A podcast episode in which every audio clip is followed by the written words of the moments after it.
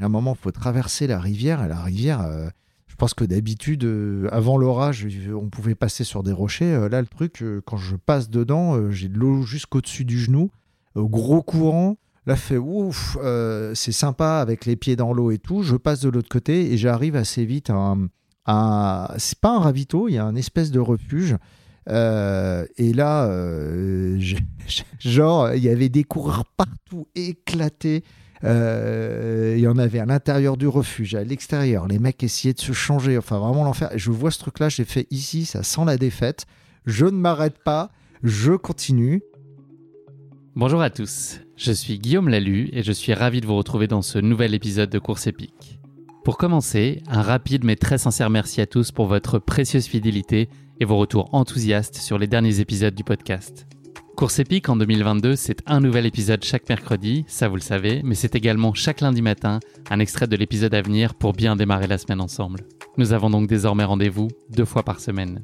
Si vous avez envie de soutenir Course épique, les trois meilleures choses que vous pouvez faire et qui ne vous prendront que quelques secondes. Vous abonner sur les différentes plateformes de streaming, noter et rédiger un avis sur Apple Podcast ou sur Spotify, et enfin en parler largement autour de vous sur les réseaux sociaux ou dans la vraie vie. Et n'oubliez pas, pour ne rien manquer des coulisses du podcast, rendez-vous sur notre compte Instagram courseepique.podcast. Mon invité du jour, Thomas Laurin, a dû renoncer à ses rêves du TMB après un abandon amer lors de l'édition 2014. Son objectif de reconquête est alors tout trouvé, se lancer dans un format d'ultra plus court, avec toujours cette promesse de vivre deux nuits dans la nature. Thomas se laisse alors séduire par les promesses du Lavaredo Ultra Trail, une course mythique de 120 km au cœur des Dolomites en Italie. Un ultra qui va le plonger en plein Far West dans des paysages ressemblant à s'y méprendre à ceux du Colorado. Et tout cela au son d'Ennio Morricone, une source de plaisir supplémentaire s'il en fallait pour ce grand passionné de musique qu'est Thomas. Thomas va passer par tous les états pendant cette course, de l'euphorie au plus grand désarroi, et tout ça dans des conditions météo très changeantes. Tout ce qu'on aime dans l'ultra finalement. Mais je ne vous en dis pas plus. Thomas va vous raconter tout ça bien mieux que moi. Bienvenue dans notre nouvel épisode de Course épique, le nouveau western. Bonjour Thomas, je suis ravi de te recevoir dans ce nouvel épisode de Course épique. Donc pour dévoiler un peu l'arrière-cuisine, on se connaît à titre personnel. On était d'ailleurs euh, ensemble pas plus tard qu'il y a trois jours sur les 27 km du Maxi Cross de Bouffémont qui à cette période de l'année ressemble un peu plus aux tranchées euh, de Verdun qu'à un single montagnard euh, verdoyant. J'ai quand même une question qui me brûle les lèvres 62 heures après la course. Est-ce que tu as réussi à enlever toute la terre que tu as sous tes ongles d'orteil? Non, euh, j'ai encore un peu de terre sur euh, le dernier auriculaire euh, droit. C'est celui où tu as un tout petit ongle et c'est vraiment impossible de passer une lame en dessous. On n'hésitera pas à partager les photos sur le compte Instagram ah, de ton bah, auriculaire. Il n'y a, pas de problème. En revanche, je l'ai lavé, donc au niveau de l'odeur, tout va bien. Thomas, avant qu'on évoque plus particulièrement ta pratique sportive, est-ce que tu pourrais te présenter en quelques mots à nos auditeurs? Qui es-tu? Eh bien, je m'appelle Thomas Laurin, euh, j'ai 51 ans, euh, je suis euh, directeur d'un label de musique chez Universal, un label qui s'appelle Virgin Records. Je travaille dans la musique depuis 27 ans et j'ai une autre passion qui est donc la course à pied, particulièrement montagne. Je vais en montagne depuis l'âge de mes 4 ans parce que ma famille a un chalet en Haute-Savoie dans un petit bled qui s'appelle le Prali, qui est un petit paradis. Euh, et, en fait, depuis que je suis gamin, je vais là-bas faire de la rando et je. J'ai commencé à courir sur les sentiers, je pense, à, l'âge euh, de 7 ans. À cette époque-là, ça s'appelait pas. C'était en 1977, donc ça s'appelait pas du trail running. mais je pense que c'est là que, que, tout a démarré. Et tu as aussi une femme et des enfants dont on va entendre parler pas mal dans ce récit. Tout à fait. J'ai, euh, je suis marié depuis 27 ans aussi, puisque j'ai rencontré ma femme dans la musique euh, au début de ma carrière. Et euh, j'ai deux enfants, euh, Lucie qui a 22 ans et Victor qui a maintenant 18 ans. Thomas, est-ce que tu pourrais nous parler de tes premiers pas dans le sport quand tu étais enfant puis ado? Est-ce que tu as baigné dans un environnement familial qui était déjà très enclin à la pratique du sport ou c'est toi qui t'es forgé cette culture-là avec le temps? Euh, alors c'est paradoxal. Euh, j'étais dans le sport par mon père qui faisait beaucoup de ski, euh, de voile, de rando, de vélo, voilà ce genre de choses. C'était plus du, sport loisir pendant les week-ends ou pendant les vacances. En revanche, à l'école, j'étais nul. Je détestais ça. je, détestais, je, je, je, courais pas assez vite. je sautais pas assez haut. voilà. Donc c'était c'était pas terrible. Et en fait, c'est sur le coup des, 17 euh, ans, euh, quand, je, quand je bossais pour le bac, que j'ai commencé à courir au Champ de Mars et que je me suis aperçu que euh, je courais pas longtemps, 20 hein, minutes, mais je me suis aperçu en fait que ça me détendait au niveau cérébral et ça me faisait, ça m'aidait à me concentrer. C'est comme ça que ça a Plus démarré. que d'autres sports?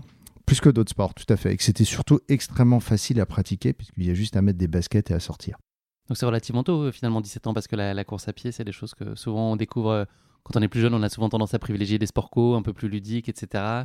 la course à pied arrive un peu plus tard toi finalement 17 ans c'est relativement tôt. Tout à fait. Alors les sports co comme j'étais assez j'étais pas très bon euh, j'étais rarement choisi dans les équipes, donc c'était assez humiliant. euh, euh, donc euh, c'est vrai que je me suis retrouvé, j'étais plutôt sur, sur des sports solo. J'étais vraiment le sport où j'étais bon, c'était le ski, que, que j'ai démarré très jeune. Et, et, pour le bac, effectivement, ce qui m'a aidé à avoir mon bac de sport, c'était l'endurance. les tours de stade, stade suffrène, et ça, ça, ça, ça fonctionnait pas mal. Des premiers indices mm. déjà. Est-ce que tu peux nous parler de la première course à laquelle tu as participé? Qu'est-ce qui t'a décidé à un moment euh, à franchir le pas? Comment est-ce que ça s'est présenté à toi? Et puis quel âge t'avais à l'époque? Bonne question. Je crois que j'avais 26 euh, ou 27 ans. Et c'était euh, avec un pote qui, était le, qui est le, le, mari de la meilleure amie de ma femme et qui courait le Paris-Versailles tous les ans. Et donc, je, le voyais faire ça. Et donc, il y a une année où il m'a proposé de prendre un dossard avec lui. Euh, et, j'ai adoré. Euh, Qu'est-ce qu'il y avait de différent? Qu'est-ce que ça a changé? Ah bah, C'était euh, le, le, petit stress du départ, le côté festif de la course, le, évidemment la fameuse côte des gardes où on se demande comment on va faire pour arriver jusqu'en haut, le, le, passage en forêt. Euh, la, l'arche d'arrivée qu'on voit au loin où on n'en peut plus, mais voilà, on n'en peut plus, mais en fait on est en train de pousser. Voilà, toutes ces sensations euh, euh, et, une, une, satisfaction incroyable à l'arrivée de l'effort accompli. Donc la course à peine terminée, tu t'es dit qu'elle en appellerait forcément beaucoup d'autres? C'est exactement ce qui s'est passé. Et donc j'ai commencé à courir comme ça le week-end. au départ, je courais qu'une fois par semaine le dimanche. Il y a, y, a, y a, quelque chose de très cérébral, euh, ça me rappelle le, bac en fait, est arrivé. Je me suis aperçu qu'en fait, en courant le, dimanche, j'avais énormément de créativité, d'idées qui venaient pour, euh, pour le travail. J'ai fait des. Je me souviens à l'époque où j'étais encore chez, euh, chez IMI, j'avais envoyé un business plan. au patron de l'époque, un truc que j'avais inventé en courant comme ça, et, et ça, il y, y, avait quelque chose ouais, de, de très mental en fait euh, dedans. Et puis après ça, euh, au, fur et à mesure, j'ai commencé à courir en semaine et, et euh, je crois que la course d'après, c'était le semi-marathon de Paris. et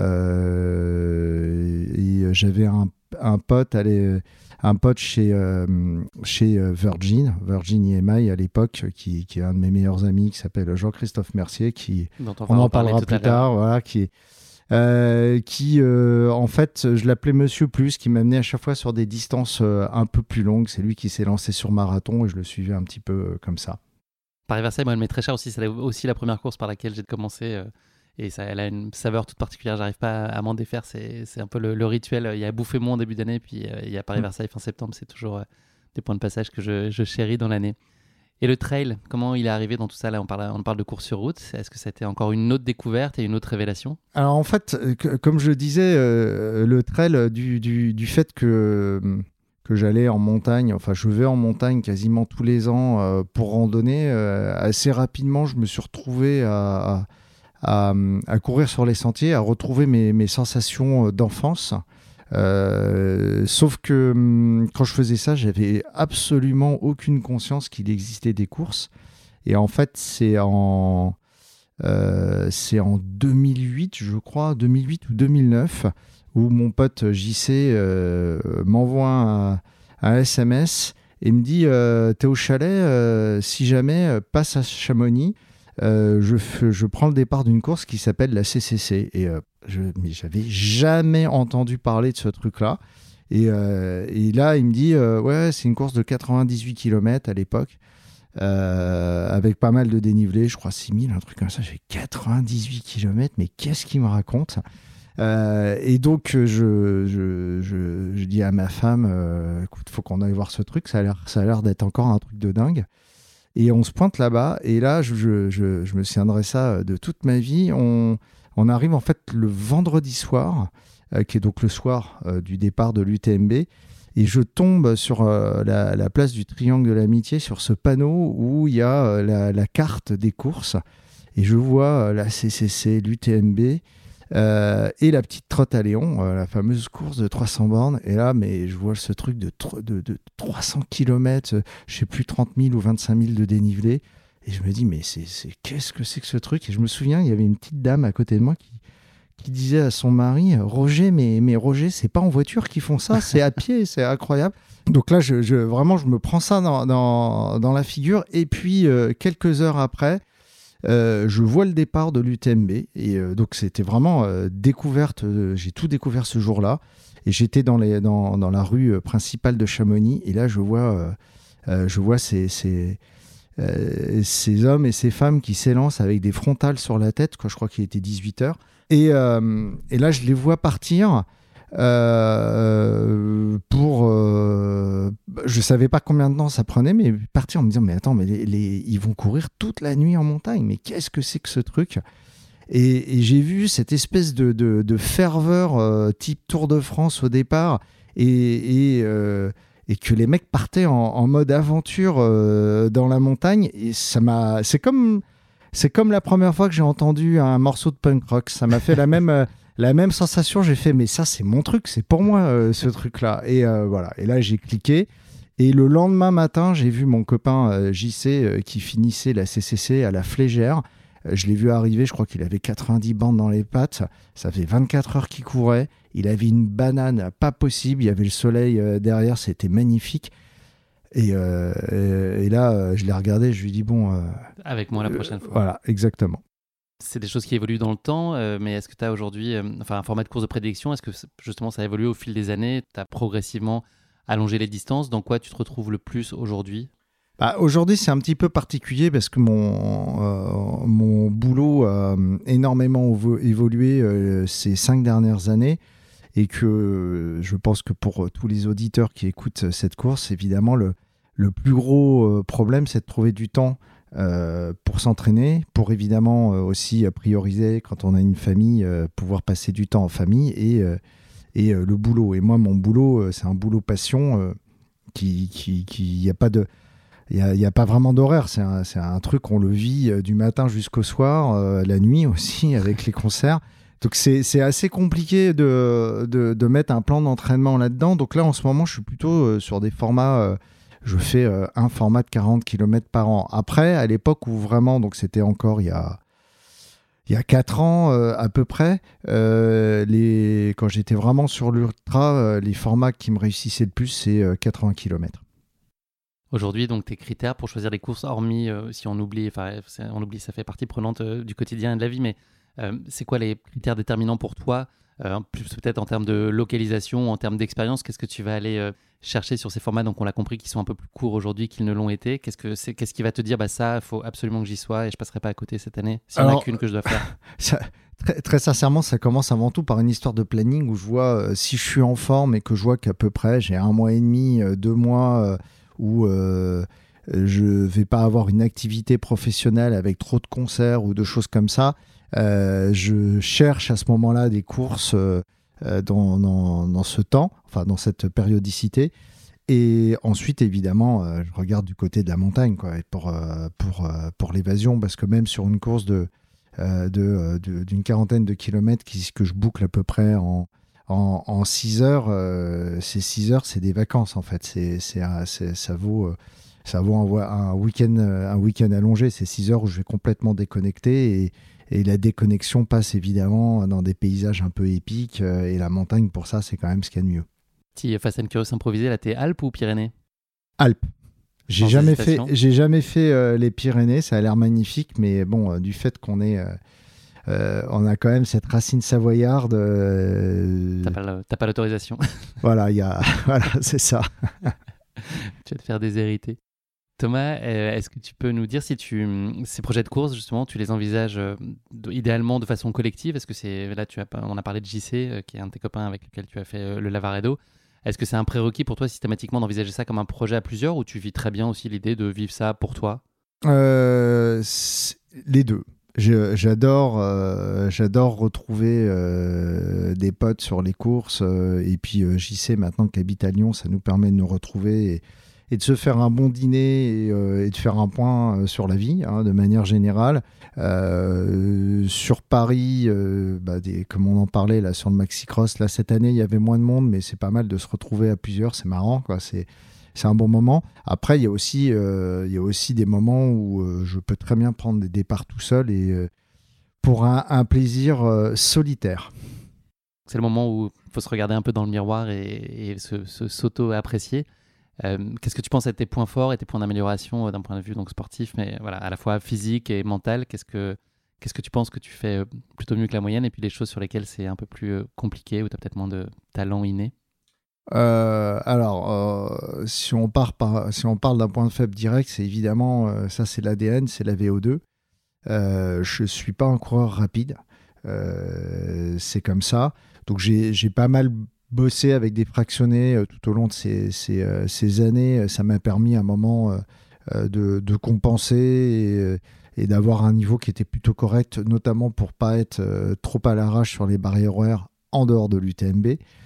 Euh, voilà, après pour les points forts, c'est, je dirais, c'est le mental, où, je ne lâche rien, l'endurance, j'arrive à je suis vraiment bon dans les, dans les efforts de longue durée, mais c'est un peu, c'est pas juste, ça, rejoint le mental, c'est pas juste dans, dans l'effort, c'est euh, dans la vie en général. J'aime les histoires longues, j'aime les choses qui, qui, euh, qui durent longtemps, euh, qui, les, projets à long terme. Voilà, c'est vraiment ce, ce, point fort. et puis la régularité. je, je fais du sport à minimum euh, quatre fois par semaine. Euh, j'ai réussi aussi à, mettre pas mal de renforcements, euh, accepter de moins courir pour mieux courir, pour éviter de me blesser.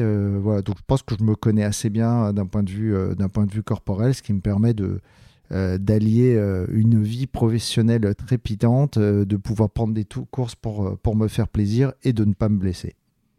Tu nous as donné des éléments de réponse euh, au, fil de ce que tu nous as raconté précédemment, mais quel est l'accomplissement que tu trouves aujourd'hui dans la course à pied euh, La question euh, très classique, mais pourquoi tu cours? Il y a cette, idée de nouvel espace d'évasion, de créativité, de les choses sur lesquelles ça t'ouvre, mais qu'est-ce que ça t'apporte d'autre? C'est avant tout un moment pour moi. C'est le moment où je me retrouve. Là, par exemple, ce matin, je suis allé faire mon footing avant de démarrer la journée, c'est un moment où euh, je peux faire le point, c'est un moment où effectivement je peux penser à ma journée, c'est un moment où je peux évacuer des, problèmes. Ça peut être aussi un moment où je ne pense à rien. Euh, c'est un peu ce rituel où le téléphone portable est éteint, il reste à la maison, il peut, il peut se passer n'importe quoi. Ce moment, il est pour moi et ça, c'est ça n'a pas de prix en fait. C'est vraiment, c'est vraiment une histoire de recentrage. La musique, elle est par nature, tu as expliqué, c'est une passion euh, très présente dans ta vie professionnelle, mais avant tout personnelle. Et quelle place elle trouve justement dans, bah, des moments comme cela d'entraînement ou de course? Est-ce qu'elle est systématiquement là? Est-ce qu'elle est là dans les coups de moins bien? Comment est-ce que tu vis ton rapport à la musique dans l'effort? Alors dans l'entraînement, elle n'est pas du tout là. Euh, le matin, euh, bah, comme j'en écoute quand même pas mal par mon boulot, donc j'en écoute pas du tout le matin. Euh, en revanche, quand je fais des sorties longues, euh, j'aime bien en avoir, donc euh, plutôt le week-end. J'ai même un petit rituel avec les artistes avec lesquels je travaille. je vais régulièrement tester des albums dans les buts de Chaumont. c'est un peu le truc, c'est quand vous faites des tours de bio de Chaumont et que un album, bah, quand l'album est bien, c'est génial, vous sentez pas passer le temps, et quand, quand l'album est moins bien, vous sentez très très vite euh, les défauts. Et euh, donc c'est là-dedans. Et après ça, en course, euh, bah, sur, des, sur des formats longs, j'évite de, de mettre la musique trop tôt parce que ça, ça coupe un peu de l'extérieur, des bruits de la nature, de la course. Et, et puis, c'est un petit côté hypnotique qui, qui, peut être dérangeant à la longue. Déjà qu'au bout d'un moment, on perd un petit peu de lucidité. Euh, en revanche, c'est un booster extraordinaire euh, lorsqu'effectivement on a un coup de moins bien, que, que la lassitude arrive. Ça permet vraiment d'être un dérivatif extraordinaire pour le cerveau quand, quand la fameuse phrase Qu'est-ce que je fous là? commence à résonner, c'est vraiment le, le, meilleur truc. Et puis c'est aussi, c'est un petit peu comme une, une bande originale d'un film. Ça, ça, ça, peut sublimer des paysages. Ce qui a été particulièrement le cas, je pense, pendant le, le Lavaredo? Tout à fait. Euh, tu en oublier plein, mais est-ce que tu peux nous donner euh, quelques noms d'artistes avec lesquels tu as le plaisir de travailler aujourd'hui? Euh, Oh là, il y en a plein. Terre Noire, Polo and Pan, Feu Chatterton, Grand Corps Malade. plein de beaux noms et plein d'internationaux aussi. Pala, voilà, etc., etc. Merci beaucoup Thomas pour cette introduction. On va passer maintenant à notre séquence de la basket chinoise, qui est ce format de portrait chinois version sportive. première question de cette rubrique, si tu étais un personnage fictif, qui serais-tu? Euh, je pense que je serai le capitaine Willard dans Apocalypse Now. Euh, forcément, euh, pour le côté aventure. après, bon, j'aime bien, j'aime bien mener des équipes dans l'aventure. Donc lui, il le fait, mais de, façon un petit peu autoritaire, un petit peu particulière. ah non, pas autoritaire. c'est pas Marlon Brando, c'est Martin Sheen. c'est celui justement qui va euh, qui doit arrêter euh, le, colonel euh, Kurtz. Donc, non, non, c'est celui qui part sur le bateau avec une, petite équipe et, et qui lui-même est un petit peu perdu. Et j'aime bien le côté aventure, introspection. Et puis un côté un peu dérangé quand même. Hein. Il, est, un peu, il est un peu fou, on peut le dire. Un animal, lequel serait-il? Le loup. Euh, bon, pour le côté transhumance, mais aussi euh, évidemment parce que c'est un animal qui vit en clan, mais également qui peut se retrouver euh, à vivre de façon solitaire. Et ça, c'est vraiment moi. Ouais. Est-ce qu'il y a un sportif ou une sportive, toute génération confondue et toute discipline confondue, qui a, qui a une influence particulière sur, sur toi ou que Mike, tu Mike Horn. Hmm. C'est un, un, un, grand classique, mais dans le, dans le sport, je suis plus sur le défi, le challenge et surtout le voyage euh, plus que la performance et euh, l'aventure avant tout. Et évidemment, Mike Horn pour ça, c'est. T'as lu ses bouquins aussi? J'en ai lu quelques-uns, oui. Les expéditions polaires. Exactement. Merci beaucoup Thomas de t'être frotté à cet exercice de la basket chinoise. On va se plonger désormais dans ta course épique, le Lavaredo. Donc je vais en planter le décor en, en, quelques mots. Tu as pris part donc à l'édition 2015. Cette course, elle est reconnue comme étant l'une des plus belles épreuves au monde en plein cœur du massif des Dolomites, en Italie. Le Lavaredo Ultra Trail prend son départ chaque année depuis 2007, à la fin du mois de juin, de la très renommée station alpine de Cortina d'Ampezzo, qui a par ailleurs été le cadre des JO d'hiver de 1956. D'ailleurs, je ne sais pas si sais, mais initialement, ça devait être en 1944. Et malheureusement, le monde avait un peu d'autres choses à, régler en 1944, donc les Jeux Olympiques ont été décalés de 12 ans euh, à cette occasion. D'ailleurs, j'ai lu que la France n'avait eu aucune médaille euh, à cette occasion-là. Alors que nous, on vient d'en avoir mm. une ce matin en snowboard. Je ne sais pas si tu as vu, médaille d'argent. Je l'ai raté, celle-là. J'ai suivi les deux, les deux jours précédents, mais celle-là, je l'ai raté. Voilà, une nouvelle mm. breloque. Mm. Cette grande fête du trail, elle fait euh, désormais partie du circuit UTMB euh, World Series. Elle propose quatre distances qui vont de 20 à 120 km, et notamment donc sa course phare à laquelle tu as pris part, le Lavaredo Ultra Trail, qui affiche une distance de 120 km pour un peu moins de 6000 mètres de dénivelé positif, 5800 pour être précis, 5850 même je crois. Euh, au total, il y a près de 5000 coureurs de 65 nationalités différentes qui sont alignés sur les différentes courses de ce Lavaredo, dont environ 1300, plus particulièrement sur ce format Ultra Trail. Obtenir son dossard pour cette course, ça, relève aussi un peu de l'exploit, puisque ces 1000 dossards trouvent preneur en seulement quelques heures. Donc je pense que toi, tu as dû euh, avoir le clic euh, rapide pour réussir à avoir ton, ton dossard sur Lavaredo. Peut-être qu'en 2015, c'était un tout petit peu moins prisé non, que, que ça l'est aujourd'hui. exactement. Il y avait Internet en 2015, oui. Il y avait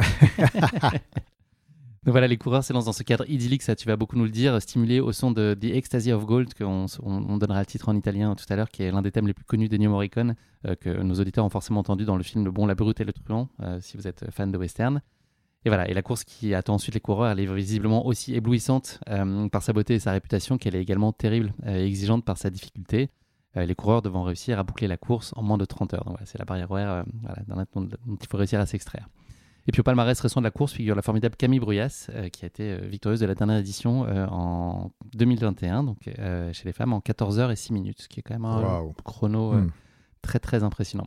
Voilà en quelques mots ce qu'il faut avoir en tête donc sur la course épique qui va nous intéresser aujourd'hui. Mais avant ça, c'est le moment un peu clé de l'épisode, c'est le moment de la question qui pique.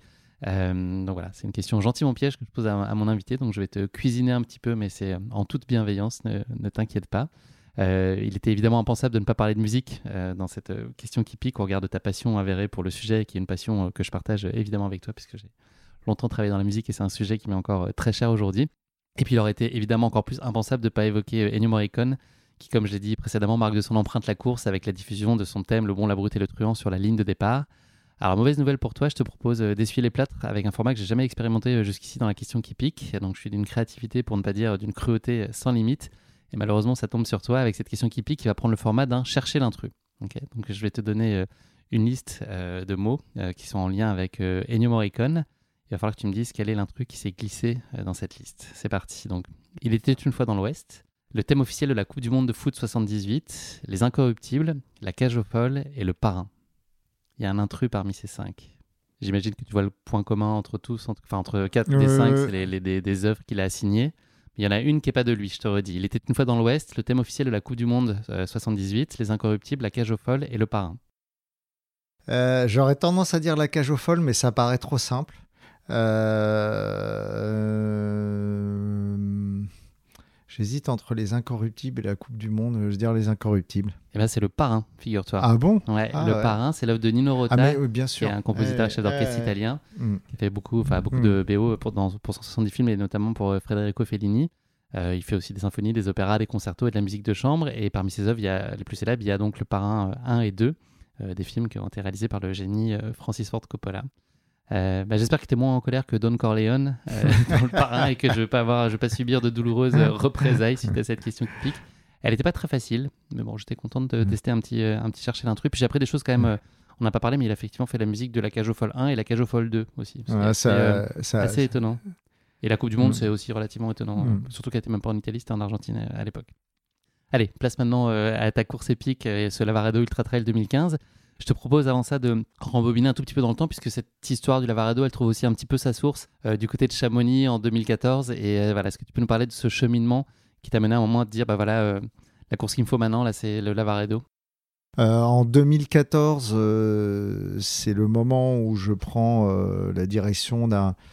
J'ouvre en fait un label chez Universal qui s'appelle Caroline et ça s'est vraiment fait de façon très rapide. Et je- au même moment, euh, j'avais les points pour aller sur l'UTMB, donc j'étais, j'étais, je m'étais mis sur le tirage au sort en me disant bon, de toute façon, je serai jamais tiré au sort avec mon pote JC. Et évidemment, on a été tiré au sort. Pas de bol. Euh, voilà, donc euh, quand on est tiré au sort à l'UTMB, je pense que tout le monde sait, on y va. Euh, et euh, donc il a fallu mener euh, l'entraînement toute l'année et, donc l'ouverture de, ce label. Et alors le, la cerise sur le gâteau, c'est que le séminaire commercial avec Universal avait lieu le même jour, ou plutôt la veille du départ. Euh, donc pour ceux qui, qui imaginent ce que c'est qu'un séminaire commercial, c'est pas hyper compatible euh, comme si on essaie Il y a beaucoup quand- de San Pellegrino, tout ça. voilà, et puis surtout quand, quand, quand euh, on sait que quand on part sur l'UTMB pour des coureurs comme moi, c'est plus de deux nuits dehors, sans dormir.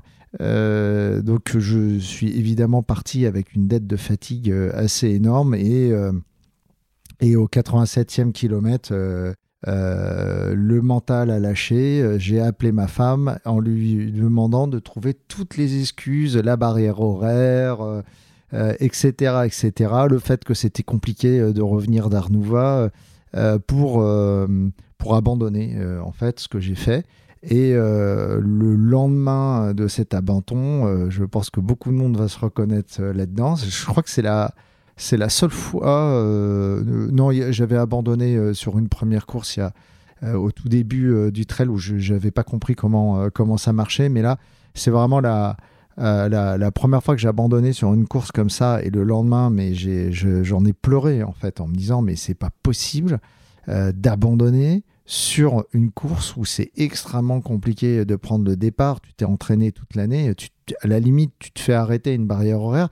Là, j'étais pas blessé, euh, tout allait bien en fait, si ce n'est qu'effectivement euh, j'avais les serfils aux fesses euh, après après Courmayeur et, donc rage rage absolue. Je me suis dit je vais revenir, je vais retourner sur le TMB, je vais m'entraîner et il faut que je trouve le format d'une course où je passe deux nuits dehors.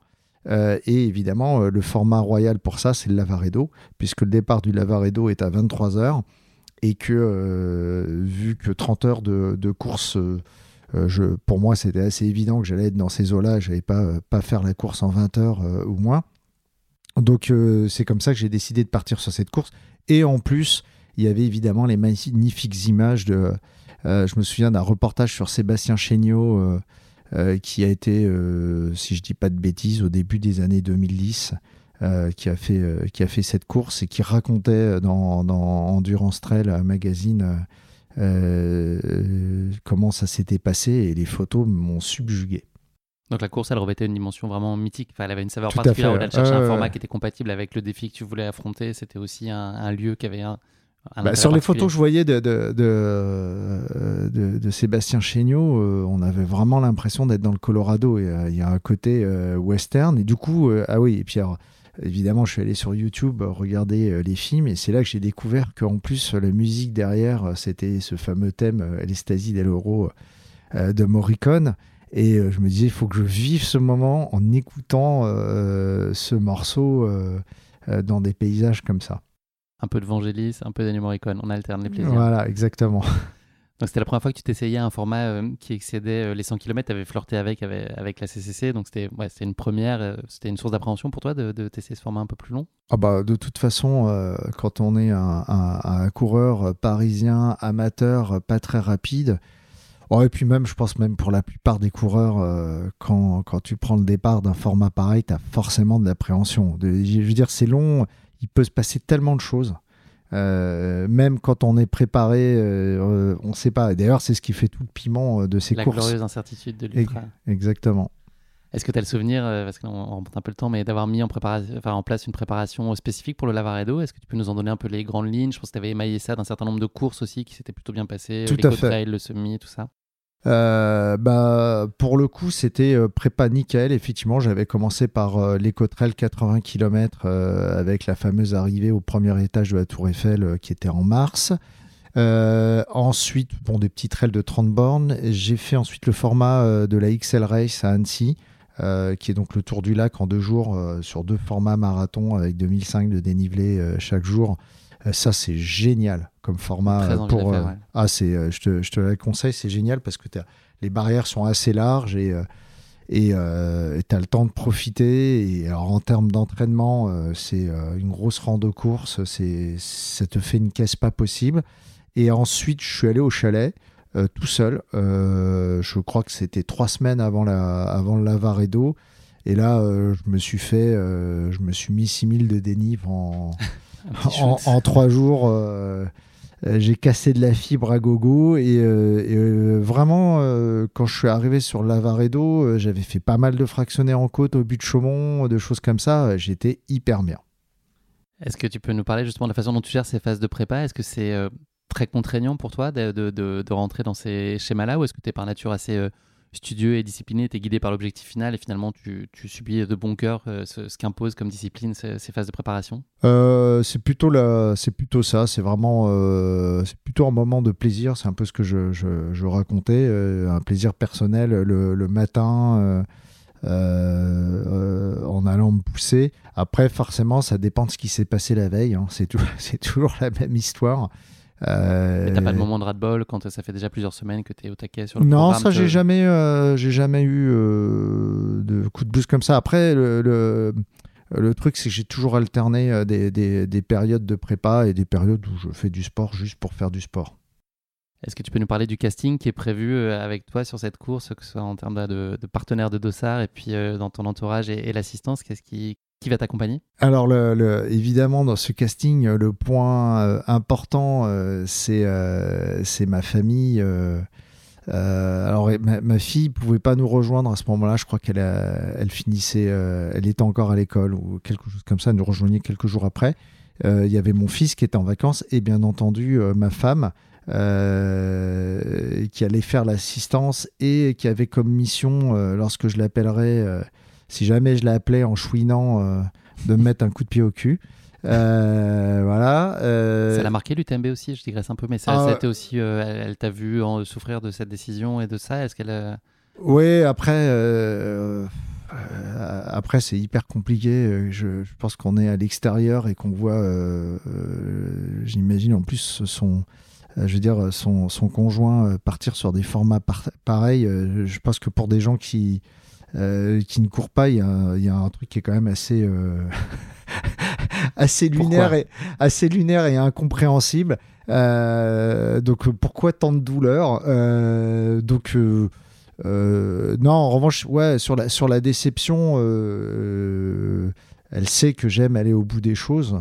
Donc, euh, je crois qu'elle a endossé son rôle de coach, entre guillemets, sur cette course euh, avec, euh, avec plaisir. Puis c'est vraiment un moment, c'est une aventure qu'on a, qu'on a partagée en famille et qui, avec exactement avec un souvenir qui est marqué, qui est marqué à vie. Et puis il y a, il y a mon pote JC aussi qui nous a rejoint. On, avait un, on avait un, petit appartement dans un chalet avec une vue magnifique au-dessus de, au-dessus de Cortina. Il nous a rejoints et, euh, et c'était un vrai bonheur de prendre le départ euh, avec lui. L'objectif sur cette course-là, il est simple, c'est finir? C'est le seul Exactement, c'est le seul. Enfin, profiter et finir? C'est ça. Est-ce que tu es confiant sur tes chances d'y arriver? Qu'est-ce que tu te dis euh... T'as fait ce qu'il fallait en tout cas Ah oui, franchement, je crois que c'est la course où j'ai pris le départ en me disant on ne sait jamais sur un ultra, comme je le disais avant, ce qui va arriver, mais c'est la course où je, j'ai eu la meilleure prépa. Donc, euh, oui, je me disais, je me suis donné tous les moyens pour réussir. Et il y avait une surpression peut-être à l'idée que ça remarche pas, ou est-ce que c'est un truc qui t'a pas du tout euh, occupé l'esprit, enfin que t'as pas envisagé? Non, non, pas du tout. Euh, c'était vraiment. Ben, en plus, on est arrivé, je crois, deux jours avant, ou ouais, c'est ça, l'avant-veille, et le. je veux dire, le, Cortina, c'est tellement beau, euh, et puis il y a toute cette, atmosphère, euh, cette atmosphère pardon, euh, italienne qui est assez rigolote. J'étais plutôt dans le plaisir. On le sait, c'est difficile. Hein, ça n'a pas vraiment de sens de parler de stratégie nécessairement sur des formats aussi longs et imprévisibles que ceux de l'Ultra Trail. Euh, il y a quand même deux trois points euh, sur lesquels peut-être tu as porté une attention particulière, notamment les débuts de course qui sont euh, en général assez compliqués pour toi et, sur lequel l'allumage est parfois un peu difficile. Et puis le sujet des nuits, sur lequel il y avait forcément des points d'interrogation, puisque tu n'avais jamais été confronté à ces, à ces, formats où tu passes de nuit dehors. Comment tu avais imaginé bah, gérer, je pense à ces deux moments-là en particulier, mais est-ce que tu avais, voilà, globalement, ta course, tu t'es dit que tu allais y aller tranquillement et puis euh, ne, la nuit pas dormir, essayer de gagner, enfin de pas perdre de temps en tout cas la nuit, je sais pas si perdre du temps, mais en tout cas pas te reposer forcément. Alors, euh, en fait, comme je, l'expliquais, comme je suis pas un coureur, un coureur rapide et que je sais que de toute façon sur l'ultra on va avoir des coups de moins bien et je je joue la montre dans le sens où vraiment je prends mon temps. Je, au début, je pense pas du tout aux barrières. Euh, je fais ma course. quoi. C'est vraiment, euh, je pars et je sais que de toute façon, euh, au départ, comme j'ai un, je suis un peu psycho, je vais me taper des stress, ça va pas aller bien. Donc je laisse, je fais le dos rond, comme on dit, et, et j'essaie d'avancer de la façon la plus régulière possible en faisant extrêmement attention à l'hydratation et l'alimentation. Ça, c'est vraiment, ça, c'est un point, j'en parlais pas, c'est un point fort que j'ai. C'est que j'ai la capacité de pouvoir avaler beaucoup de choses pendant très longtemps. et ça, c'est euh, c'est évidemment un point, c'est un point, c'est un point fort. Euh, voilà, se, se concentrer là-dessus. Après, sur les nuits, euh, honnêtement, je savais pas trop comment gérer le truc parce que j'avais tellement ce flip de me retrouver bloqué par les barrières horaires que je me disais, bon, si j'ai le temps, j'essaierai de dormir, mais on verra bien ce qui se passe. Qu'est-ce que tu t'attends à vivre avec ce Lavaredo? Ah bah quelque chose d'épique. Là, on, est dans le course épique, euh, genre euh, des hauts, des bas, des paysages de dingue, euh, de l'évasion, du voyage. C'est le, le type de format où ça peut paraître paradoxal parce qu'évidemment c'est un gros effort. On puise vraiment dans, dans, dans les ressources, mais mentalement, une course comme moi, ça équivaut à 15 jours de vacances. C'est vraiment un truc où on on sort complètement de son quotidien et, on, revient à des choses extrêmement primaires euh, euh, qui sont avancer, manger, vie, être, être en pleine nature. donc c'est c'est assez difficile à expliquer quand on l'a pas vécu, mais c'est vraiment un, un reset mental. Vraiment, c'est, on en ressort. en tout cas, moi, je ressors à chaque fois avec une énergie complètement dingue mentalement. Ça me, quelles, que, soient les difficultés que tu as rencontrées. à la limite, ça magnifie même ce, reboot et ce reset. exactement. Est-ce que tu peux nous parler de la soirée et de la nuit qui précède le départ? T'es comment dans ces moments-là, euh, quand c'est des grands rendez-vous en tout cas? Est-ce qu'il y a une, pression particulière où toi tu es un peu anxieux ou est-ce que tu vis tout ça de façon assez détachée et sereine? Catastrophe. Généralement, je, sur la, ça, me rappelle la veille de l'UTMB où j'ai pas fermé l'œil. Je suis un psycho à bloc, je sais pas pourquoi. c'est un espèce de mélange d'appréhension, d'excitation. J'ai vraiment du mal à dormir. Et là, euh, sur le Lavaredo, j'ai dormi comme un sonneur. Je, pense que, je sais pas, tout était aligné, euh, j'ai super bien dormi. Euh, je crois que j'étais confiant. le fait d'être en Italie avec ma petite famille, ce, dans ces paysages magnifiques. il y avait tout. Ouais, il y avait tout. Ça y est, nous sommes le 26 juin 2015. On est à quelques minutes du départ de ce Lavaredo qui est prévu donc à 23h, tu nous l'as dit.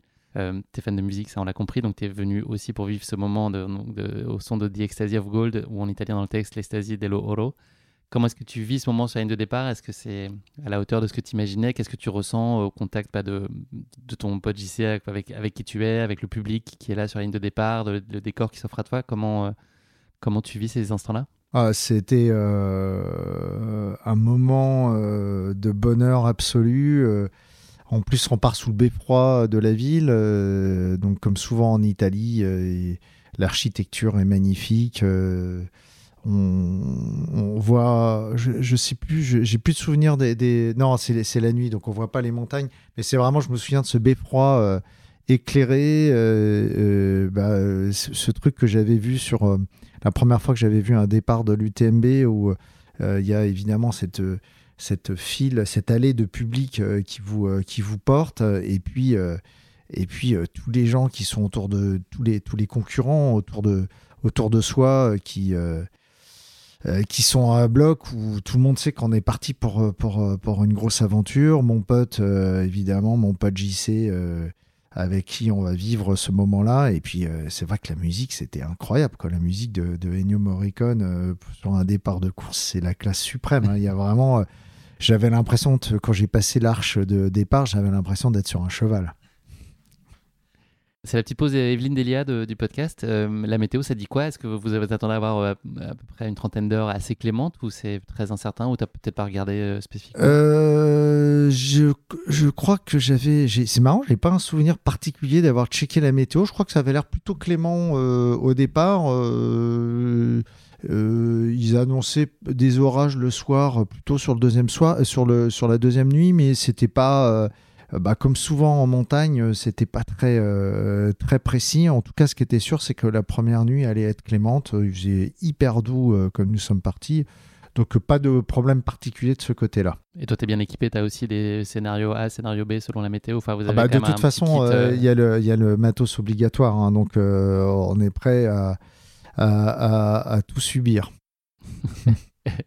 à juste titre, on va l'entendre un peu plus tard.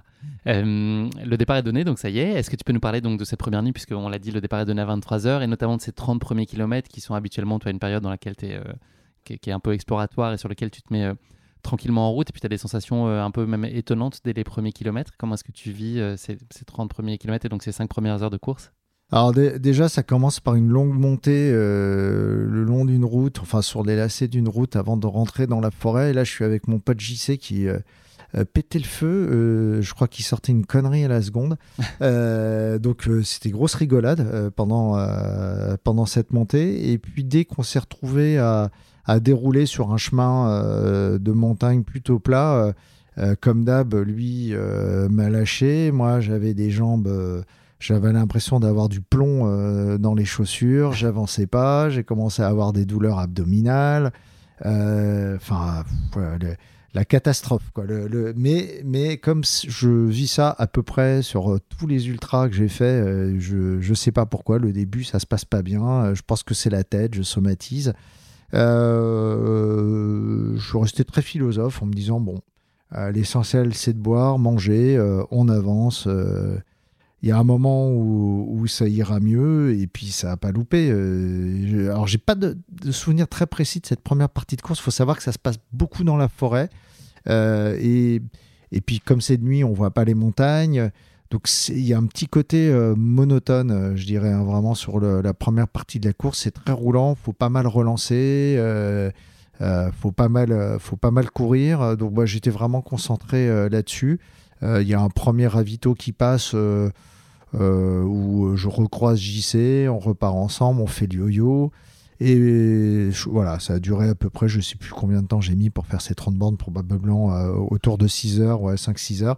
Et, en fait, en arrivant juste avant euh, le, ravito euh, du 30e, bah, le truc habituel qui se passe, euh, je rattrape JC. et là, je sens que j'ai des jambes. 30 bandes, ça y est, je suis réveillé, j'ai le feu dans les jambes, zéro douleur, pleine forme. j'ai pas, donc il est 6 heures du matin, tout va bien, on arrive à ce, à ce ravito et en fait, euh, le temps de se ravitailler et de sortir et tout, lever de soleil, et là, un paysage, mais un machin, oh là là. Rien que d'y penser, j'en ai la chair de poule. Ah, euh, c'est ça, le Colorado, quoi. Des, des, montagnes rouges magnifiques au-dessus des, au des sapins. Et, et là, euh, je, je, repars. ça a avancé tout seul. C'était incroyable. L'état de grâce. L'état de grâce. Des animaux aussi autour de toi. Ouais, c'est ça. J'étais. Donc là, bah, avec JC, on, on avait pris l'habitude sur ce type de format de pas courir ensemble parce qu'en fait on est rarement au même rythme. Et puis euh, vu le problème des barrières horaires, euh, t'évites de euh, au moment où tu as la patate d'attendre ton pote parce que on n'a pas forcément les coups de barre au même moment. Donc là j'avais pris de l'avance, j'étais avec un petit groupe de, coureurs italiens et il y a ce passage avec un cerf et sa famille qui traversent la route et puis après, euh, après c'était euh, ce moment de grâce sur, où je me suis retrouvé seul avec un coureur japonais, je crois, euh, sur un single track qui serpentait entre forêts, vue de balcon sur, sur les montagnes. Et on était tous les deux et on se relançait mutuellement. C'est des moments de course qui sont extraordinaires. Euphorisants. Ouais. Tu continues ton petit bonhomme de chemin. À l'approche des kilomètres 50, euh, il y a une grosse ascension euh, vers Oronzo euh, qui t'attend. Donc là, c'est le, petit matin. La magie se prolonge, tu es toujours dans un décor de rêve et tu as Ennio entre les oreilles, c'est ça? Tu, joues la carte ah, à fond? C'est un peu après? Pas à ce moment-là. À ce moment-là, j'ai toujours pas de musique dans les oreilles. Là, c'est vraiment une grosse, c'est vraiment la première grosse difficulté de la course. je crois que c'est une montée à 1000 de dénive, un truc comme ça. Et, effectivement, le, paysage, plus on avance, plus le paysage devient, devient dingue. Euh, et quand on arrive au refuge, euh, euh, il fait plutôt doux, donc ça me permet de me changer. Là, je suis surpris parce que je. il n'y a plus beaucoup de sacs. Il n'y a plus beaucoup de sacs. Je vois pas celui de JC notamment, donc je me dis tiens, c'est bizarre. J'avais l'impression qu'il était, qu'il était derrière moi. En fait, il a dû me repasser. Bon, bah voilà. Et puis, euh, donc je me change, euh, alimentation nickel. Et là, il y a ce, passage de course qui arrive à un endroit qui s'appelle Trecime Lavaredo, où il y a ces trois tours de granit euh, qui apparaissent. En fait, on tourne autour, c'est un chemin assez roulant.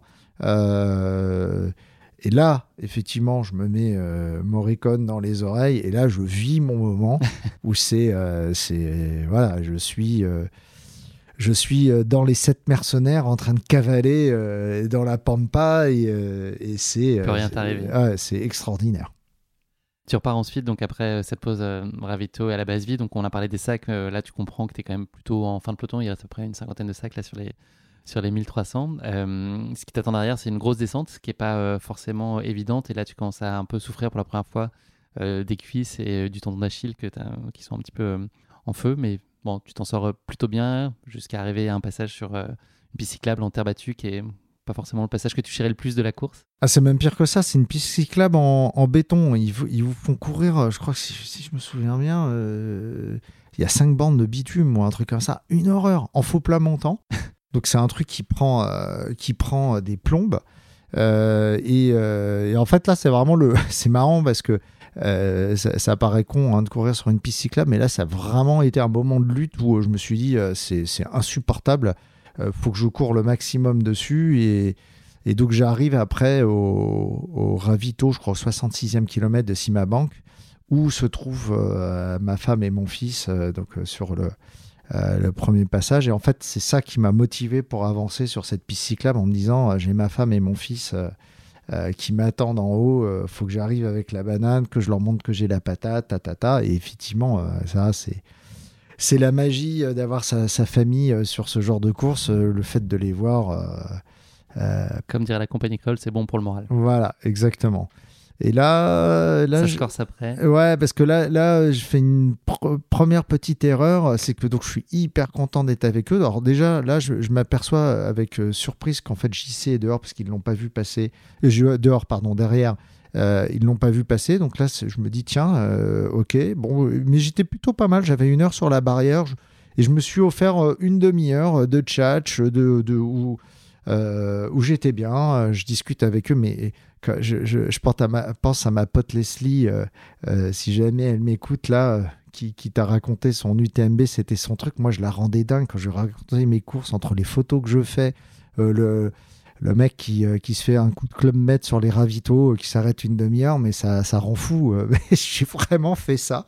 Et surtout, j'ai pas dormi. Là, parce que je crois qu'il était à peu près 14 heures. Donc, je suis reparti derrière. Ça commence par un, un faux plat descendant le long de la route et après, ça attaque. euh, ça attaque sur une montée euh, qui n'est pas si grosse que ça, enfin à 400 mètres de dénivelé euh, pour arriver sur un énième col dont je me souviens plus le nom. Et là, là, j'ai, ah, là j'ai pris mais très très cher. Là, d'un coup, alors que tout allait bien, là, le, le, le- c'est ça, pas de moteur, plus rien. Quoi. Les, les, les jambes qui avancent plus, euh, des papillons dans les yeux, euh, vraiment, mais pas bien, pas bien, pas bien du tout. Le truc où je, me suis dit, quel con, j'aurais dû dormir au ravito. Il y avait une petite pelouse, j'étais bien. Euh, il y avait ma famille et tout. Et là, j'appelle ma femme et je lui dis, écoute, ça va pas du tout.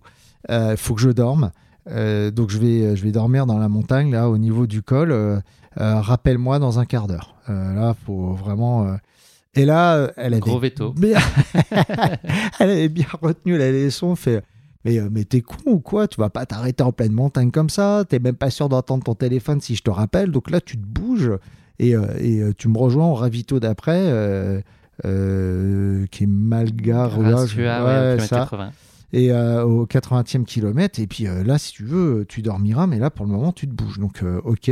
Vu comment je l'avais briefé, oui, chef. Euh, Apocalypse je- Now, c'était elle euh, qui Voilà, les c'est ça. Donc là, je continue. Et là, effectivement, c'est vrai que euh, c'est le grand classique de l'ultra. Je sais pas comment ça marche. Euh, Il y a évidemment une demi-heure épouvantable de lutte et tout. Et puis en fait, au bout d'une demi-heure, ça redémarre, ça repart. C'est c'est comme dans la vie.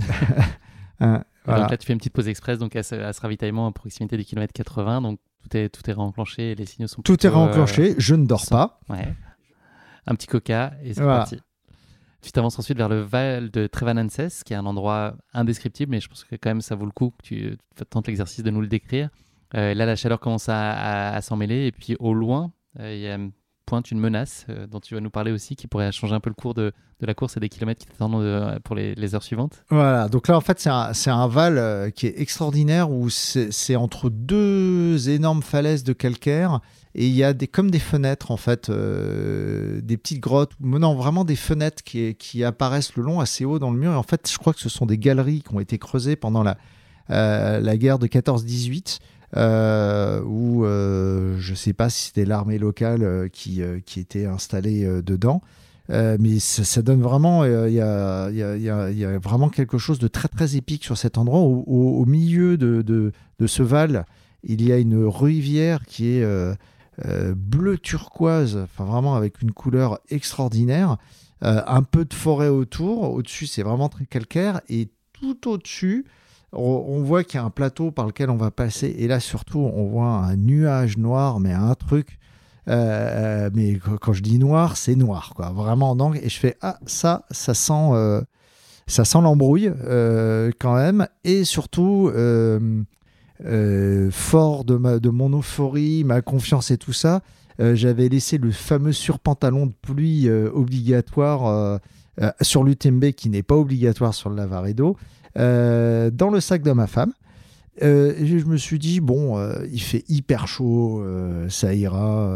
et voilà. Et donc là, je, pars dans, cette montée qui est quand même assez longue. Et puis une goutte, deux gouttes, trois gouttes. Et, mais il faisait chaud, il faisait chaud. Je sais pas, il faisait 30 degrés, un truc comme ça. Et là, euh, j'étais euh, j'étais avec un petit groupe de coureurs. Et là, on arrive en haut du, du, du Val. Et là, le nuage, il n'y avait plus de soleil. hein, il n'y avait plus rien. C'était vraiment noir, noir. Et j'ai vraiment eu la sensation qu'il y avait quelqu'un qui appuyait sur un interrupteur, euh, genre mode on tempête. Euh, c'est parti et en, l'espace de 5 minutes. Pluie horizontale, c'est bon, check. Voilà, ça a pluie horizontale, vent, tu passes de 30 degrés à 10 degrés.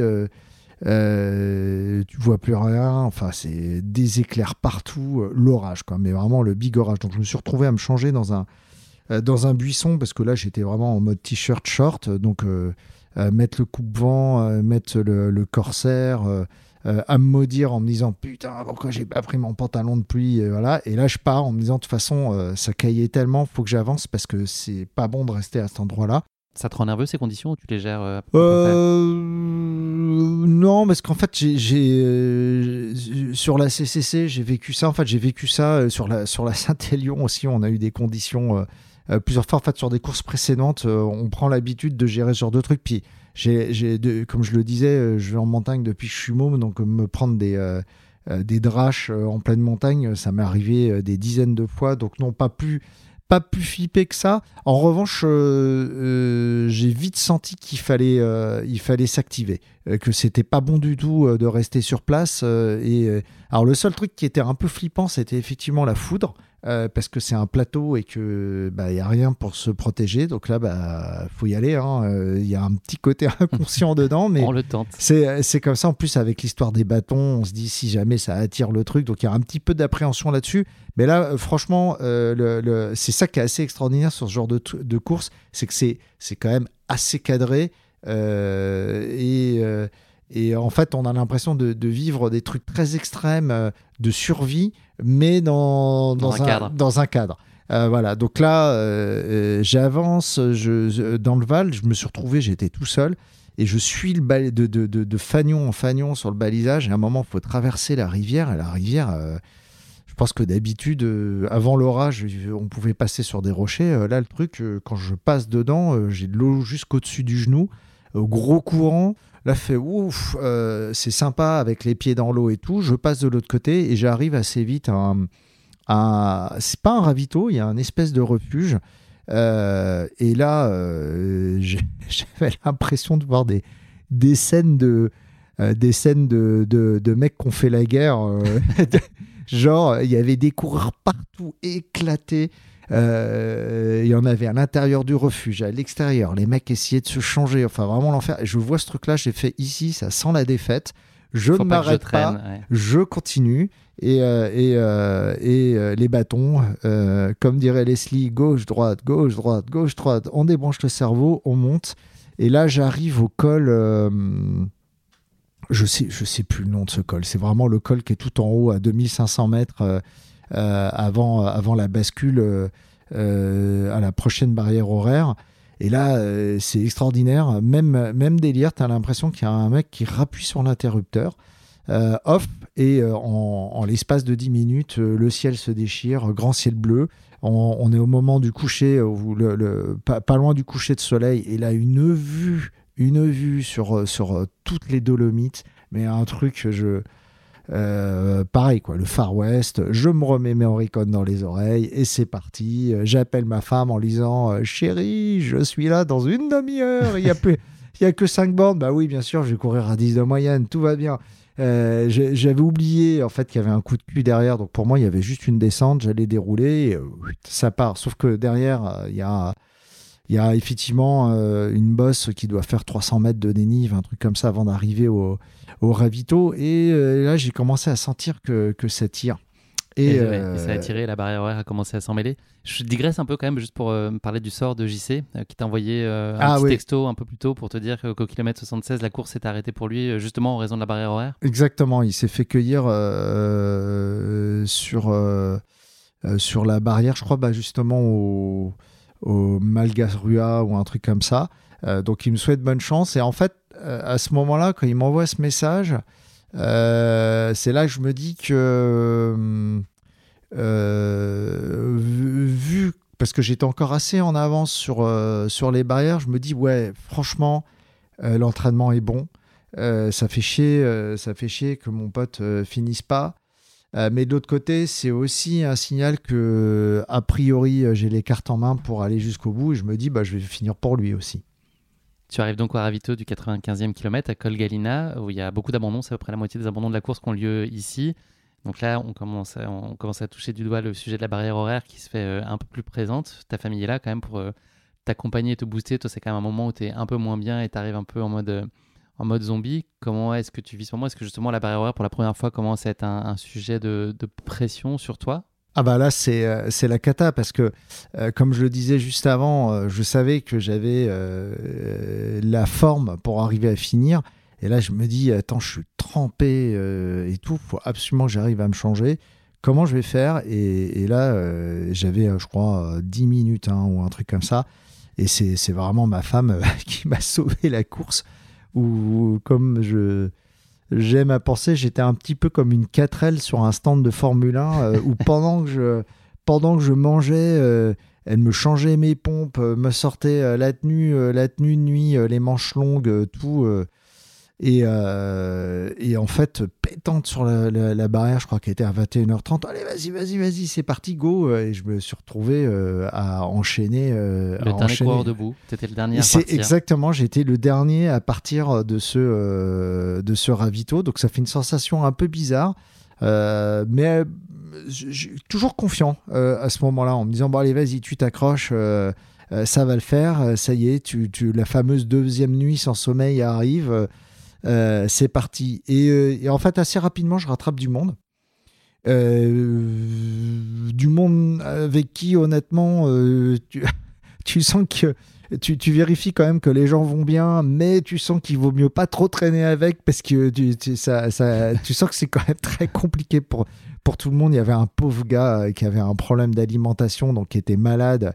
Euh, donc je lui dis euh, ça va aller, oui oui oui euh, ça va aller. Bon non ça allait pas du tout, mais bon bref le, truc habituel, je savais que les serfils allaient arriver. Et puis là nuit noire et une énorme, vraiment une grosse montée. Et là je, ça y est là c'est c'est à nouveau super dur. Et puis alors le chemin c'est n'importe quoi. Il y a des blocs rocheux. Je me dis putain là c'est vraiment technique là. Il y a vraiment des blocs rocheux dans tous les sens. Euh, et, au bout d'un quart d'heure, je me dis, mais c'est de l'escalade ce truc. Qu'est-ce que. Et c'est en fait là que je m'aperçois que j'ai perdu toute ma lucidité et en fait que euh, je suis plus du tout dans le chemin, euh, que je suis en train d'avancer dans les rochers à côté du chemin, à 10 mètres à gauche.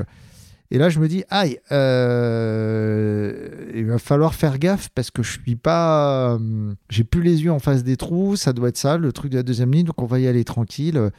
Et, et donc, je continue à monter. Et, la montée, franchement, cauchemar. Euh, le truc, plus j'avançais, plus c'était dur. Euh, j'ai commencé à avoir des problèmes de d'alimentation, euh, ce qui est un grand classique. Hein. au bout d'un moment, j'arrive plus à, digérer, donc j'ai mal au cœur. j'arrive donc au, refuge en haut avec des nausées, et là, bam, ça repart. alors, mais en fait, c'est n'importe quoi. Je suis pas fait pour faire des courses comme ça. non, mais faut, Thomas, faut faut revenir à la réalité. Euh, t'es pas fait pour ces formats-là. Euh, faut que t'arrêtes, quoi. Donc je me dis, ouais, mais bon, en même temps, euh, je me suis dit que j'abandonnerai jamais. ça serait une barrière. Là, il n'y a pas de barrière. On verra la prochaine. Donc je, J'arrive en haut. pardon, je t'interromps, il y a une phrase que je trouve intéressante dans le compte rendu de ta course. Tu dis la barrière horaire, c'est une manière honorable d'éviter l'abandon. C'est un peu ça. Es un Tout peu à fait. c'est exactement ça. Donc les, les, les mecs de la, du, des, des, secours en home filinté, ils me disent mais tu veux t'arrêter là? Non, non, je ne veux pas m'arrêter là, je, continue, je redescends, euh, et je me retrouve en fait sur un passage où, euh, pour le coup, euh, parce que la, course n'est pas très technique, globalement c'est plutôt roulant, mais là il y a, ce, passage à flanc de montagne où c'est un single track avec vraiment un ravin sur la droite. Et là, je me dis, bon, concentré là-dessus parce que c'est pas le moment de déraper. on est en pleine nuit, je suis plus complètement lucide. Et là, je tombe sur un coureur italien où lui, pour le coup, était obsédé par la barrière et pour passer. Et, donc, on fait, euh, on commence à faire route ensemble. Et, je sais pas, il me parlait en italien. Je sentais qu'il stressait, il me montrait sa montre, il stressait sur la barrière. Et évidemment, je pouvais pas lui dire euh, Non, mais tu sais, mon gars, euh, moi, la barrière, ça va me permettre de m'arrêter, ça fera 100 bornes, ça sera très bien. Et puis, bon an, mal an, on arrive sur une espèce de, de, crête juste avant le, le, le ravito du centième kilomètre. Et euh, là, on est dans le brouillard. Euh, et, je me dis, bon, bah tranquille, je vais m'arrêter là. Euh, je savais qu'en plus, il y avait ma femme et mon fils. Et en fait, sortant du brouillard, je vois une petite silhouette arriver, mon fils qui avait 9 ans. non, il n'avait pas 9 ans, il avait 12 ans, je crois. 12 ans, tout à fait. Il y avait 12 ans à cette époque-là qui arrive et qui fait Papa, papa, c'est bon, tu vas arriver à passer. Euh, faut que tu y ailles et tout. Alors je fais, ouais, non, mais non, mais non, Victor, euh, tu, vois bien, je suis trop juste et tout. Et, donc, il me pousse, il me pousse, et j'arrive euh, j'arrive au ravito. Et là, le, mec de l'orga, le bénévole, me bip avec, avec sa raquette. Bip Il fait, c'est bon, vous pouvez continuer. Je dis, comment ça Je suis pas arrêté là? Ah, la barrière, c'est dans 5 minutes, c'est bon, elle est avant le ravito, tu peux manger un morceau et tu peux y aller. Et c'était la dernière barrière horaire. Et c'était la dernière barrière horaire. Donc là, euh, un peu, un peu comme un con, genre ah merde. Euh, Faut que j'y retourne. Euh, c'est ouais ou plutôt en mode si je m'arrête là, ça veut dire que j'abandonne. Et là, il y a mon fils qui commence à me dire écoute, c'est super, t'as fait 100 bandes, papa, mais regarde, là, il t'en reste plus que 20. si t'arrêtes maintenant, ça va te faire comme l'UTMB. Demain matin, tu vas être hyper déçu. Donc, franchement, vas-y, continue. Et là, franchement, le fiston, je savais plus quoi dire. J'étais obligé, j'ai mis le, le, surpantalon, je suis reparti avec mon italien, ma femme aussi qui me dit Allez, tu pars pas tout seul, là, tu lâches rien, euh, c'est parti. Puis je, je, je, suis reparti à bloc en fait. Et, et là, en fait, l'italien, je pense qu'il était un peu. Euh, un peu au bout de sa vie, il était, franchement, il était plus lucide. Je sais pas, il bloquait sur sa montre et j'avançais plus avec lui donc ça m'embêtait de le laisser euh, parce qu'on était quand même en nuit noire à, 2000 à plus de 2000 d'altitude. Et en fait j'ai vu que les lumières des, euh, des serfiles euh, qui arrivaient donc je me suis dit ok si je le laisse dans, dans 5 minutes il aura les serfiles avec lui donc pas de danger. Et je me suis dit en revanche moi j'aimerais bien faire la course si je finis la course j'aimerais bien la faire sans avoir les, les serfiles aux fesses. Euh, donc j'avance et là, euh, miracle de l'ultra, euh, la, montée du col d'après, je l'ai bouffé mais bouffé. Et c'est vraiment, c'est là où on se dit, le corps a des ressources infinies. Le truc, c'est parti. Le seul, le seul truc où j'ai senti que j'étais pas complètement lucide, c'est que j'ai commencé à entendre des cloches de, des cloches de vache. Sans vache. sans vache. et là, je me suis dit, ok, il y a un truc qui est en train de se passer dans ma tête. Ça doit être le manque de sommeil, mais je commence à entendre des trucs. Mais, mais ça, s'appelle comme moi, ça s'appelle l'alu. Voilà, c'est ça. Voilà, et donc on, arrive sur ce plateau, et là j'ai recommencé à, redoubler des gens, donc euh, un nouveau bon moment d'euphorie. Donc la roue euh, semble tourner et la redescente s'annonce bien plus favorable, en bien qu'elle soit encore un petit peu hallucinogène et que tu sois encore euh, confronté à des, à des visions assez particulières. Le soleil se pointe. Est-ce que pour toi, ça y est, on y est? Il te reste à peu près deux heures et quart pour boucler les neuf derniers kilomètres sur un terrain qui est malgré tout pas si gagné que ça, qui reste relativement technique. Est-ce que est-ce que tu te dis que c'est fait? Comment tu appréhendes ces, derniers moments? Alors, en, fait, euh, là, le soleil se pointe pas du tout. Euh, on est encore en pleine, euh, en pleine nuit. Et sur le dernier ravito, les, les, bénévoles me disent attention, ça devient technique. Alors, c'est ça qui est complètement dingue sur cette course. Et comme je le disais auparavant, c'est plutôt roulant. Sauf cette dernière descente où là, c'est vraiment en bord de falaise. Il y a de la caillasse à tout va. Il faut être assez vigilant. Et en fait, donc, je suis effectivement je sens que ça y est, c'est la dernière descente, c'est sûr, je vais finir. Mais assez rapidement, euh, j'ai le, cerveau qui part en toupie parce qu'en fait, avec les lumières, la lumière de la frontale, je commence à vraiment voir des trucs. Euh, je vois des, animaux en fait qui traversent devant moi, des chiens ou des choses comme ça, parce qu'en fait, c'est les ombres des buissons qui se reflètent. Les rubalises de la course, je vois des extincteurs dans les arbres. Je commence à les rochers euh, sont des voitures. Enfin, euh, c'est vraiment un trip hallucinogène, euh, un petit peu. Euh, c'est à la fois marrant, mais c'est un petit peu inquiétant. On que là, on a vraiment été au bout de soi. Bon, voilà, je descends. je descends dans la forêt et puis il y a cette sortie de forêt juste au-dessus de Cortina et là on voit la, chaîne de montagne en face avec le l'aube qui arrive pour le coup et c'est rougeoyant et c'est vraiment cet instant de, de satisfaction de, de, quête, d'efforts accomplis. Et évidemment, bah, les jambes qui reviennent, on, finit la course euh, euh, tranquille, un petit 10 de moyenne sur le bitume, comme si tout allait bien en mode footing du matin. Euh, et, et, le passage de la ligne où je pense qu'il y a à cette heure-là, je sais pas, il est 4h30 du mat ou 5h30 du mat. Il n'y a personne en fait. il est 4h43 pour être précis. ah d'accord, ok, magnifique. Il y a, hum, Ce qui veut dire que tu as mis 29h43 pour préciser, ça veut dire que voilà, tu as mis 29h43 versus les 30 que avais, les 30 heures que tu avais en tête. Ouais, donc c'était vraiment juste, juste. Hein. Et, euh, et, euh, et, là, oui, euh, elle est arrivée, les quelques bénévoles qui sont là, et ouais, je, un, un, bonheur, un bonheur indescriptible que, que tous les ultra-trailers qu'on finit un ultra connaissent. C'est la première fois que tu ressentais ça aussi intensément? Euh, non, j'avais ressenti la même chose en finissant la CCC. Même, euh, euh, même truc. Mais là, il y avait. C'est sûr que le paysage, tout, tout, tout transportait. le fait aussi que la, la course a vraiment failli se terminer avec l'histoire de la, de la barrière où je suis passé juste, juste au Col Galina. ouais, vraiment une sensation d'accomplissement unique. A posteriori, qu'est-ce qui t'a paru le plus difficile à gérer sur cette course? Ah, C'est clairement la, la, deuxième nuit. Euh, là, euh, c'est là où je Tu la voulais, tu l'as eu. voilà, c'est ça, ça. Mais je pense que tous les tous les coureurs qui ont vécu ça, euh, c'est vraiment c'est vraiment très compliqué. En fait, je pense que j'ai appris à faire ça après, justement, et je le fais tous les jours. C'est l'histoire de la micro sieste où en en cinq minutes on arrive à se régénérer. Je pense qu'en fait la clé là-dedans, c'est d'arriver à c'est pas facile, hein, parce qu'il faut le faire en pleine montagne, euh, mais c'est d'arriver en fait à se poser et à se laisser aller. Et je pense que c'est cérébral en fait, arriver à déconnecter le cerveau euh, pour récupérer de la lucidité. Quels ont été selon toi les facteurs de ta réussite sur ce projet? Qu'est-ce qui a fait que tu as pu euh, aller au bout? Bon, la prépa euh, déjà, euh, qui était bonne, et puis, et puis mon assistance. Hein, J'aurais pas eu ma femme et mon fils, je finissais pas, je finissais pas, c'est certain. Ils ont eu les bons mots. Exactement. Est-ce que ce Lavardo, il a été à la hauteur de ce que tu imaginais, de ce que tu rêvais de vivre? Est-ce qu'il a été même au-delà de ça? Oui, ça a été clairement ma meilleure course. c'est celle dont je garde le souvenir en termes de, de, paysage, d'effort, euh, de, euh, d'accomplissement, euh, c'est ce que j'ai vécu de mieux. Est-ce qu'elle a, d'une certaine façon, lissé un peu la déception du TMB ou c'est vraiment deux, deux, sujets que tu cloisonnes ou, quand même, il y a eu, je sais de la revanche, mais en tout cas de, de te prouver que tu pouvais encaisser. Euh, Alors c'est marrant parce que justement, euh, je la voyais comme une course préparatoire de l'UTMB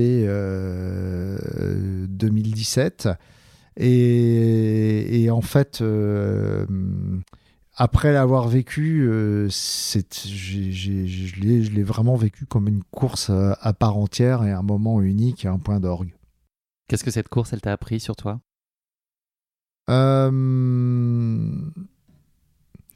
Elle m'a appris que, j'étais capable, euh, je, pense que c'est l'histoire de l'inconscient, hein, tout le monde a ça, mais que j'étais capable régulièrement euh, de me piéger moi-même.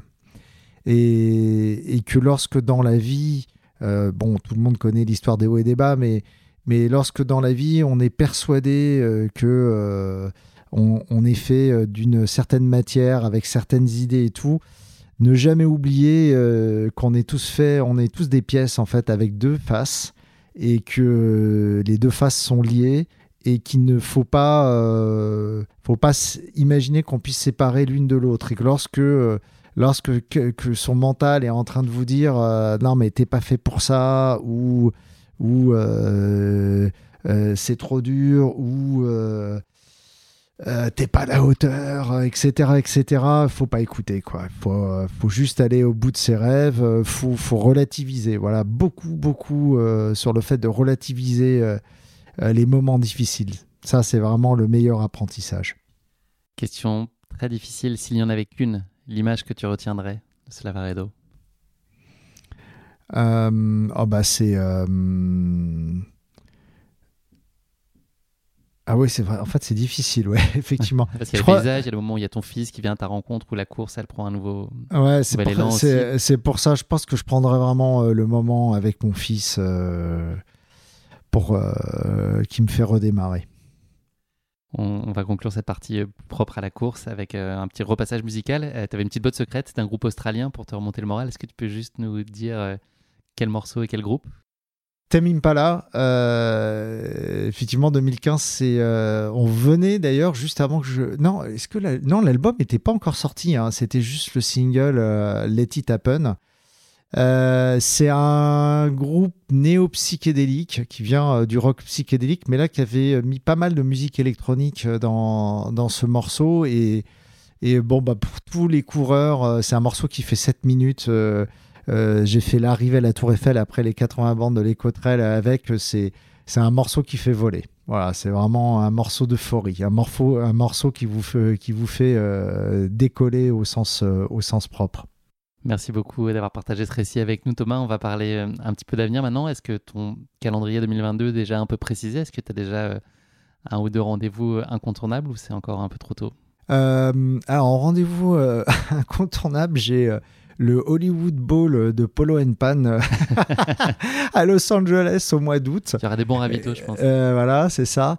Euh, après, au niveau course, pas vraiment, parce que c'est ce que j'expliquais, ça va dépendre de, du temps. En plus, là, je voyage, j'ai vraiment beaucoup envie de voyager avec ma femme, donc je. j'ai pas envie de mettre ça sur, sur une course. J'ai en plus j'ai envie de. J'ai eu un accident il y a quelques années où j'ai eu un pneumothorax. Euh, je viens de découvrir qu'a priori, euh, je pouvais reprendre la plongée sous-marine, euh, que lorsqu'on a eu un, pneumothorax traumatique, en fait, c'était possible de replonger derrière. Donc j'ai envie de refaire de la plongée sous-marine. Donc pas vraiment d'objectif. Après, j'ai le Montreux Trail qui me fait de l'œil, j'avoue. Fin, fin juillet, je sais pas si pour, pour les auditeurs qui n'ont jamais été à Montreux, je conseille ça à tout le monde. C'est un endroit extraordinaire euh, avec le lac, euh, avec ces, montagnes noires euh, du Valais. non, d'ailleurs, c'est pas pas le Valais, c'est le côté français qui, qui, plonge dans le lac. C'est absolument magnifique et et tout le Valais, en revanche, dans lequel se déroule la course, c'est vraiment superbe. Je, je, me projette bien dessus. Si j'arrive à m'entraîner et que ça tombe bien dans les vacances, pourquoi pas. À plus long terme, est-ce qu'il y a un défi? Que, ou une course que tu rêves d'accomplir et que tu n'aurais pas réalisé jusqu'à maintenant? Est-ce que tu as un, Graal absolu Non, le, le, euh, le défi, euh, le, le, seul truc qui m'importe, c'est euh, c'est de pouvoir continuer à, profiter de cette richesse, de ce sport qu'on a la chance de vivre et de courir le plus vieux possible. J'ai un oncle suisse euh, qui est un petit peu mon mentor, euh, qui, est, euh, à qui, a 99 ans cette année. Il a arrêté de, skier, je crois, à 90 ans ou 80, ou 80 ou 93 ans, 90 ou 93 ans. il a arrêté de faire du vélo à ce moment-là. Il continue à 99 ans à se baigner tous les jours d'été dans le Léman c'est un peu ça, en fait, mon, euh, mon Graal. C'est de, de, pouvoir continuer à profiter euh, euh, de mon corps jusqu'à la fin de ma vie. Je te propose de conclure cet épisode, non pas avec le mot de la fin, mais avec le motto de la fin. Est-ce que tu aurais une citation ou une devise qui t'est particulièrement chère et que tu aurais envie de partager avec nous? J'ai une devise qui date des années 90 qui était sur le t-shirt d'un groupe qui s'appelait Smashing Pumpkins, qui est altitude, not attitude, et qui me, Euh, qui me suit euh, depuis, euh, depuis que j'ai découvert cette devise et j'aime bien le sens, savoir prendre de l'altitude et ne pas poser les vraies choses, quoi. Toujours, toujours de prendre de la hauteur. Quel grand groupe, au demeurant, que j'ai écouté pas plus tard qu'hier, figure-toi. C'est malheureusement déjà la fin de cet épisode. Thomas, merci de nous avoir emmenés avec toi au cœur des Dolomites pour cette course qui, à t'entendre, est aussi éblouissante pour les yeux et donc désormais les oreilles, qu'elle est exigeante pour les jambes. Bravo à toi d'avoir réussi à aller au bout de toi-même en dépit des difficultés que tu as rencontrées sur euh, ton parcours et elles étaient nombreuses et d'avoir triomphé de la barrière horaire pour aller au terme de cette course qui avait une signification très particulière pour toi. Merci encore pour euh, nos échanges et ton captivant témoignage. Mes bagages sont prêts pour les Dolomites en juin prochain. Là, je pense que ça, ça donne envie et j'imagine que nos éditeurs aussi ne euh, sont pas restés insensibles au charme de ce Lavaredo. Je te souhaite beaucoup de bonheur et beaucoup de réussite pour la suite de tes aventures sportives et plus personnelles. voilà, j'espère que tu pourras aussi te baigner à 90 ans en maillot de bain dans le lac. Et puis je te donne rendez-vous au pire du pire dans 51 semaines dans les tranchées du Maxi Cross de Bouffémont pour euh, l'édition 2023. Volontiers. Bah, merci beaucoup euh, Guillaume pour ce moment et puis merci beaucoup pour ce, ce, ce podcast. C'est vraiment très agréable à écouter. Merci Thomas. À très bientôt. À bientôt. Ciao. Merci à tous de nous avoir suivis. J'espère que cet épisode vous a plu. Pour ne manquer aucun épisode, n'oubliez pas de vous abonner sur les différentes plateformes de streaming. Et si le cœur vous en dit, n'hésitez pas à mettre le maximum d'étoiles sur iTunes ou sur Spotify, cela aidera Course Épique à se faire connaître plus largement encore. Merci et à très bientôt pour notre prochain épisode de Course Épique.